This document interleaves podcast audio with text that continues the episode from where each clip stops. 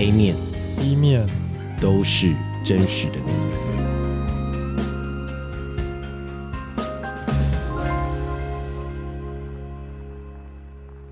今天的 A 面、B 面故事特辑，我们邀请了一位舞者，叫 Jay。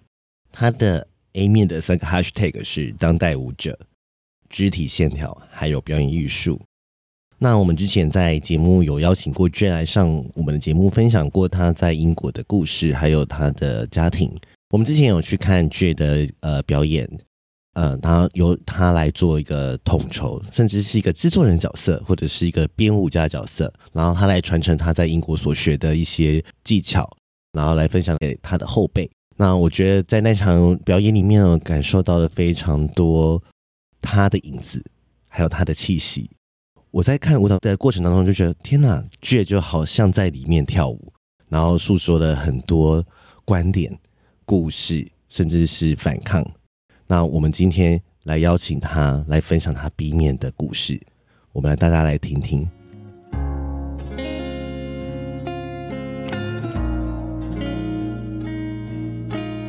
大家好，我是 Jay，然后我的 B 面三个 Hashtag 是暗黑叛逆。眼神吸引，还有我是谁呢？然后我今天要来讲一个故事。嗯，我从小就是算是父母的感情一直都有点问题，然后我们家其实从小就是家暴的家庭，然后但我都不知道，一直觉得只是父亲管教比较严格，做错一点事或者像我们其实吃饭的时候，全家聚在一起吃饭，然后你只要稍微回头看一下电视，你就会被打，然后甚至直接被扒头或摔碗。然后就这一餐就不用吃了。我大概从小就是活在这个生活里面。然后我有两个弟弟，但是因为我是家中的长子，我要负起当榜样的责任，所以其实我被要求的东西很严格。然后从小就是第一名，就不管考试啊、跑步啊什么，基本上我要当班上第一名，然后做给两个弟弟看。然后直到有一天，不知道是潜意识感觉到，就是发现，诶，我爸妈好像感情不太好。然后，因为我从小就是一个非常敏感的人，有一天发现我妈妈好像半夜出门，她大概两天都没有回家。从那时候开始，我的成绩就开始一落千丈，然后开始叛逆。从国小三年级就开始敲家，我在外面睡了一晚，睡在公园的那种水管的溜滑梯里面，那个蛮保暖的，蛮好的。但最后还是被抓回去，因为我爸有报警，所以最后被抓回去痛打了一顿。然后从那时候开始，我会觉得，我就算做得再好，当一个。第一名，当全班一二名，做好弟妹的榜样，但我好像也没办法快乐，然后也没有办法被满足到，然后家庭还是一直活在有一点严格，会被打、会被骂的这种环境里面。从小其实像我弟弟有自闭症的状况，然后他情绪管理也有点问题，那我们常常就打架，然后因为家里的打法都是蛮可怕的，我在比较小的时候还会被抱起来往冰箱上丢。然后就我们这家位置换了一个冰箱，然后那次摔完以后，其实我的头然后也落地，然后就一直流血，但我只能跪在那边跪到我爸睡着，然后我妈才偷偷来帮我擦药，然后我就直接跪了一个晚上，应该是印象最深刻、最惨的一次吧。我弟也是常常被管教，因为我弟弟的注意力很差，所以他其实在学习上面没有办法很好，然后他就常常他从国小一二年级就会被。爸爸留在餐桌上，从九点一路骂到十二点，但我就一定会被叫去睡觉。然后做一个哥哥还是会，你还是会心疼，就是哎、弟弟这样子，然后你也没办法帮什么，然后就这样子，我的童年这样子过了四年吧，从小一到小四，一直活在这种环境里，然后跟弟弟其实关系也很不好，因为他小我一年而已，但我们两个都会被拿去做比较的标准。然后他其实各方面都赢不了我，因为我有点好强，是处女座的，所以我不管怎样都拼到第一名，拼到比较好。然后弟弟赶不上我，因为他有一些学习上的障碍，他需要不同的方式去学习，而不是跟大众一样，就老师教课，然后你就可以听懂。所以他其实算蛮讨厌我的。然后我们打架都会，我永远记得我弟弟永远会拿着高尔夫球棍或菜刀，就是我们家总是有这些东西可以打。然后我家里的。我房间的门就被贯穿过，就是我家是两层隔板，然后他可以用高尔夫球棍打穿那个门，他大概真想杀了我吧。那个大概是小学四年级的时候，现在回想去看，就觉得当下其实蛮可怕的，就是那个暴力从爸爸对小孩的管教到我们孩子之间，其实也是这么暴力，就这样子过到我妈妈离开台湾，离开这个家庭。他有一天突然说：“哎，他要回韩国，因为我妈妈是韩国人。他说他要回韩国探亲，处理一下事情，然后他就走了，然后也没有说什么时候回来。然后从那段时间，其实我大概就已经知道家里状况很差，可能小时候啊，爸爸妈妈可能分居，或者是妈妈真的有事要回韩国处理。就这样过了半年，有一天我在路上遇到我妈妈，我才知道，嗯，这世界已经不一样了。其实妈妈根本没有回韩国，但那段时间其实。”我还是活在这个家暴的环境中，开始会责怪自己为什么没有办法留住妈妈，没有办法带好两个弟弟，因为他们其实也都被影响到，然后但他们也年纪小，所以他们可能没有办法意识到这么多东西。然后作为长子，可能就觉得我是大哥，我要 take care everything 这样子，但每次都被我爸击垮。从那时候开始就觉得啊，我好像不需要这么拼命，苟且偷生就好了。大概从小学五年级开始这样想吧，嗯，就这样还是加减过啊，过到国中，然后因为我爸其实常常出差，然后之后我们家也开始接受爸妈离婚这件事情，然后我妈妈有时候回来照顾我们，因为我爸出差的时候家里需要有个人顾，妈妈就会回来，然后这段时间，其实我从那时候开始，就是我情绪变得很暴躁，一直也不知道原因，就是觉得。我不想管，然后遇到一些不爽的事情，我就会直接发泄出来。然后有一次，好像是跟弟弟吵完架，然后我就觉得就是心情很差，然后我想去游泳，然后妈妈一直拦着我什么的。然后那一次，我就不知道哪根筋不对，突然就爆掉了，然后就开始跟我妈打架，把我妈打到那天是我妈有挂急诊送到医院去，然后我弟也被我打成就是有点那种岔气的感觉吧。我小蛮会打架，那时候小学六年级，我真的很会打。然后就这件事情发生过后，我还是快乐去游泳，还是去做我自己想做的事情。直到回来才知道这件事情发生了，然后这件事情有多么的严重。因为一个小学六年级的学生把自己妈妈打到送到急诊，我到现在还是很对不起我妈妈。其实，然后我爸爸就是知道这件事情，马上从国外飞回来。然后也把我痛打了一顿，又是打，就是活在暴力的环境里。然后那一次，我就被逐出家门。就是我爸说，我们我们有这种儿子，我怎么会打自己的父母？我想说，天哪，你不是也在打我们吗？被赶出去以后，我就没有地方住。然后，但我妈知道这件事情，我妈就来接我，然后把我接到她家去。好，那时候就意识到，哦，妈妈真的很爱我们，即便我才刚把她带到进医院。但他会无条件的爱你，然后但我就反而觉得我多么的对不起他，然后只是因为我情绪失控，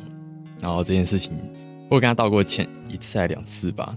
但这件事情好像一直被我放在心里，就是我做过这件可怕的事情，然后一直就这样子过了，然后我就继续念书，然后考上舞蹈班，然后去跳舞这样子，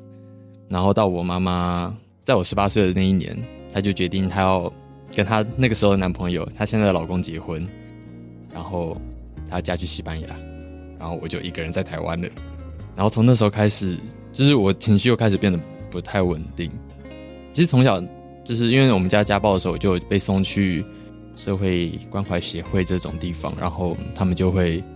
去算照顾你嘛。然后那时候有心理治疗师进来，就有说我可能会有一些忧郁症的倾向，因为我妈妈其实也有，然后我会活在这个环境里。然后，但是我那时候也不觉得哦，这是一件大事，因为就觉得哦，可能脾气不好吧，或者是可能会有点难过，因为我从小很爱哭，就这样子压着。其实，因为你要做一个老大的榜样，所以你必须把你所有的不好的情绪、难过的情绪、想哭的情绪都只能压着，然后一个人半夜在偷哭这样子。所以我在别人面前其实做的蛮阳光正面的。然后就这样到我妈离开，然后我又开始变得暴躁。甚至是用很多事情去压住原本那些情绪，然后直到我大学毕业，然后我是这个人算炸炸开吧。我以往都会用一些方式去调节自己的情绪，直到那时候真的不行，然后我的病开始恶化，然后去看，我主动去看医生。我身边有很多人其实有忧郁症的问题，然后他们都有带我去看医生，然后照顾我，但我还是大概那三个月不断在自杀跟跳河啊。我有朋友从把从基隆河把我拉上来过啊，然后冲到我家把我家刀子都收起来这样子，然后这样子吃药。其实那时候我我是有病逝感在治疗的，但是还是发生这么多事情，然后我很对不起我那些朋友，也很谢谢他们那段时间愿意一直陪着我，即便这个。东西我可能随时在他们旁边就走了，甚至可能是一个会留下他们一辈子的阴影或遗憾这样子，但我还是让他们这样带着我走过来了。说叛逆吗？其实那些东西我觉得都是我自己保护自己的东西，因为其实我很脆弱，我其实很爱哭，然后我只要一点点的东西，我其实就会难过我想哭，就是非常的敏感。我甚至可能因为一点天气的变化，我稍微情绪就会被影响一点，或者看了一部电影，听了一些歌，然后我就会觉得好像没有那么快乐，天空就有点灰灰的这样子。我就用这些叛逆的东西去伪装我那种我其实不太愿意接受自己弱的那一面，然后所以我开始就是有一些刺青啊，然后有一些耳洞，然后平常就是拽拽的，还 会跟别人打架，尤其国中好爱打架哦，又是暴力的阴影。那大概就是这样子的生活，然后我慢慢的走过来了，也慢慢的面对自己。对，这是我的 B 面。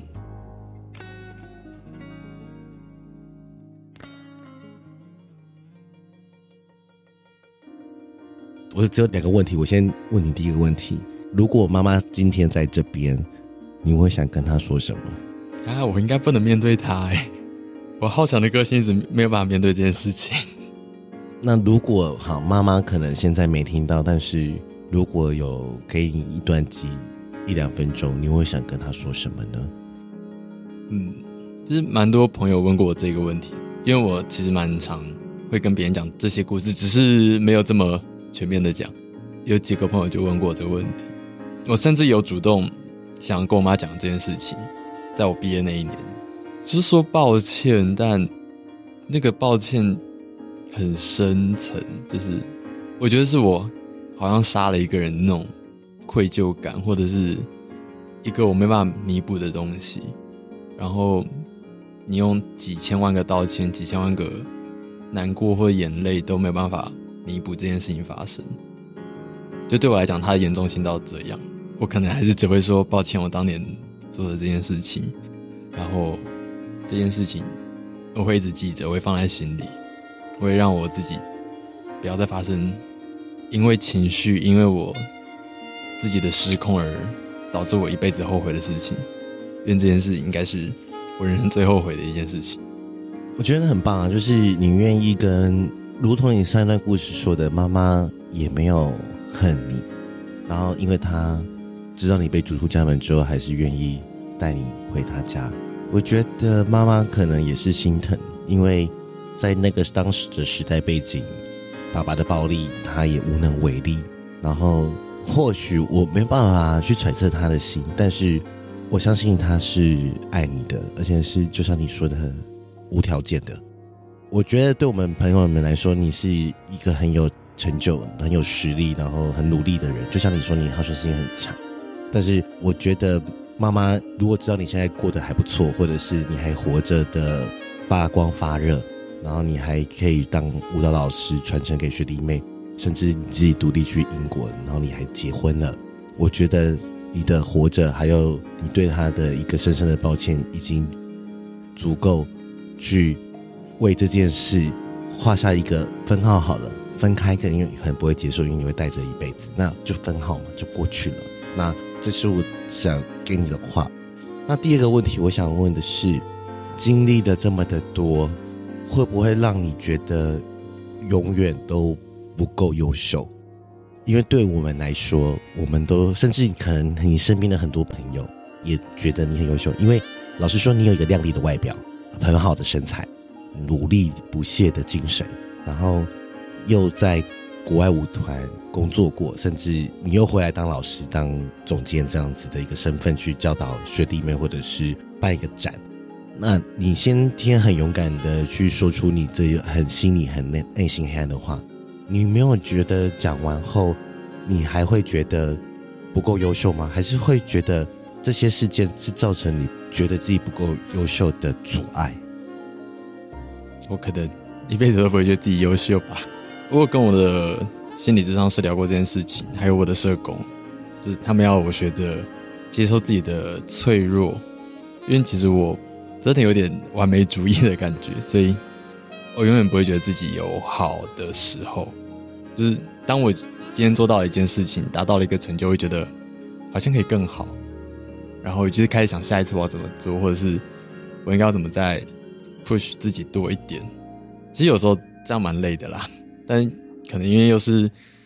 学艺术，然后又又想要就自己对自己的要求。你觉得眼光来自于哪里？就是是你觉得自己不够优秀，还是你有觉得别人觉得你不够优秀？这是两个方向，还是你都有？起初可能都有，应该是在我三四年前比较就是爆掉那段时间，然后那段时间其实给了我蛮多转变的，因为我以前我很在意别人的眼光，我很在意。类似我 IG 发的文，或者是我我在外面给别人的形象，但从那一次之后，发现其实大家只喜欢看你亮的那一面。然后，就像其实那段时间我一直在自杀，但是会有出现帮助我的朋友，或者是会在我身边的就只有十几个，那十几个。然后就是说哦，可能会说抱一下，但就没了。那段时间是真的需要有人陪着我。然后从那段时间开始，我会发现东西都是自己的，所以我在 B 面上其实有写一句话，就是走上的路对得起自己就好，所有东西都是你自己而已，很棒啊！那也是因为这样，我才会一直过不去，因为我所有的东西都是都是来自于我自己给我的压力，然后那个完美其实也是我自己给我自己的，然后我还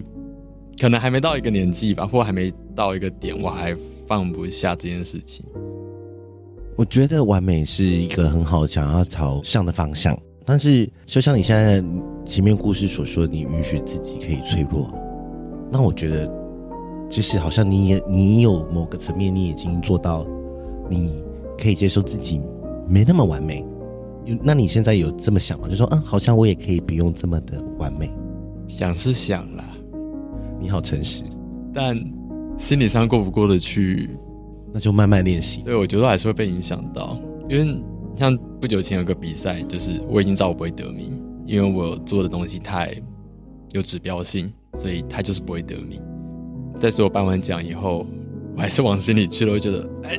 我明明就已经做好心理准备了，然后但是还是在意，对，我还是会在意这件事情。即便你知道这个，你不是为了这个比赛而准备，你是顺路过去报名，然后但。就觉得好像，为什么他们都可以拿奖，然后你做的东西好像还好，这样子的心理，但你都已经预设好所有的东西，我还是往心里去了。我可以蛮诚实的讲，我走心啦，就是我对很多事情都会走心，即便你已经预设好，因为它是一个不是你希望的答案。就像你可能今天跟一个人告白，你就知道你不是他的菜，你就知道他可能已经有对象，你还是跟他告白，你被打枪，你还是往心里去的感觉。但是回归到，就是说，呃，你做的这些，不管是展览或表演，本来不就是为要来感动别人的吗？就是说，或许可能没有得奖，或者是舞台下给你一个奖赏或指标，但是你做原本你表演的意义，或是你跳舞想做的事情，不就是想要可以感动别人，或是影响到别人？就像我去看你舞蹈，或者是你的舞蹈的展，或者是活动的时候。我们老师说，我看不懂，但是我可以感受到那个气氛跟氛围是会让人起鸡皮疙瘩的。我觉得这不就是一个表演的目的吗？嗯，还是你 你回到就是说，我还是我做的这些表演，我是要你们肯定我，但是我们已经肯定你了，就都有，就是你知道，大家都会在那个一锅很好的菜里面挑到一根头发。对不对？我有这个问题，所以我一直觉得我有是慢慢把这件事情看淡，但我还在学习，正在学习中。嗯，很棒，很好。我觉得你今天很棒了，你今天讲的这些故事，你真的消化过。我不知道听众听到这边的时候，虽然他的情绪好像看似很稳定，但是我我我听的时候就是真的是一直打开嘴巴，哇哇，然后但是我觉得你今天很愿意来跟听众们分享这个故事，已经很不容易了。我觉得称不上和解，但是你愿意展现你的脆弱跟呃你不想给别人看见的那一面，但是那那些又成就了你的现在。然后我觉得蛮好的，那就是 A 面 B 面都是你啊，都是真实的你。听完 J 的故事，我觉得他的故事可能，呃，如果你没有跟他一样有同样经历的话，你可能就是可以顺顺的把它听过去。但我觉得如果你有相关经验的人，你可能会听得很不舒服。但我觉得这个是 J 他自己的自己的生命历程，那他今天愿意在这边分享，我觉得是。我感谢他，就是愿意把这个故事说出来。然后，因为刚刚听完他的故事，我发现刚刚 J 有说他是一个高敏感的人，然后他从小就被一些肢体暴力的对待啊。我觉得无法想象，在一个年纪还很小的时候，又是高敏感的小孩被这样对待，其那个心理的状态是我们大家没有办法想象的。然后，其实我觉得我小时候也算是一个高敏感的人，但是我。在长大，我才意识到原来那个叫高敏感。其实，在我小时候不会有这意识，那个叫高敏感。我只是觉得说，哦，就是我对什么事都感受都蛮大的，我可以感受到别人的情绪，我可以很轻易的阅读到他的表情是什么样子的意思，这样子。所以，很常会接受到一些外面的情绪，不管是好的或是坏的。所以，我觉得当高敏感小孩在接受到这些对待的时候，那个感受一定是。呃，两倍或三倍，或是更大的那个压力在冲击。然后，因为刚刚 J 有说到，他情绪很容易受到天气的影响嘛，比如说看到雨天或是阴天，就会比较呃开心不起来。但我前阵有在看一本书，叫做《就是高敏感人的优势练习》，它其实里面有一些小步骤，我想要分享给 J。就是你其实可以，你可以把注意力放在其他地方，比如说你可能看到天空很灰的时候，你或许可以。往下看，比如说可能有一朵漂亮的小花，或是有一个漂亮的蝴蝶飞过，那你就可以把注意力转到这些美好的事物上，就可以去忽略那些原本影响你心情的那些比较沉重的画面。所以我觉得可以透过这种平常的小练习啊，就是可以让自己的生活可以多一些温暖的感觉。我们在这个故事里面有提到，Jay 可能曾经。有好几度想要结束自己的生命，那我这边想要提醒大家，就是我们大家要珍惜自己的生命。那如果你有相关经验的人唤醒你这个回忆，让你不舒服，我们也是很抱歉。但是因为这个是故事的需要，就也很勇敢的去分享这个故事。然后我想要告诉身边有一样忧郁症或是躁郁症或是其他精神疾病状况的听众，或是你身边的可能有些朋友的人。如果当他们在发出求救讯号的时候，请不吝啬的给他回应，甚至有时候可能一通电话，你可以让他人生继续走下去。那我觉得那个就像月亮一样，有的时候圆，有时候缺，一阵一阵的，那就是一种人生的循环。我们好像很多时候都想要呃摒除这样的一个疾病或痛苦，想要。不要再这样子下去了。可是，如同就是我们约定想要选 A 面 B 面都是真实的你，那可能有一个部分是我们要自己去对抗也好，相处也好。但是，我们都去接受我们自己之外，我们也可以去接受我们身边有类似状况的朋友，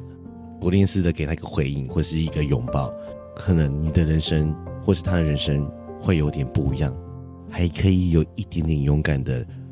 走下去，我觉得这个我们今天这个节目，如果可以有给你这样子的醒思或者是觉醒，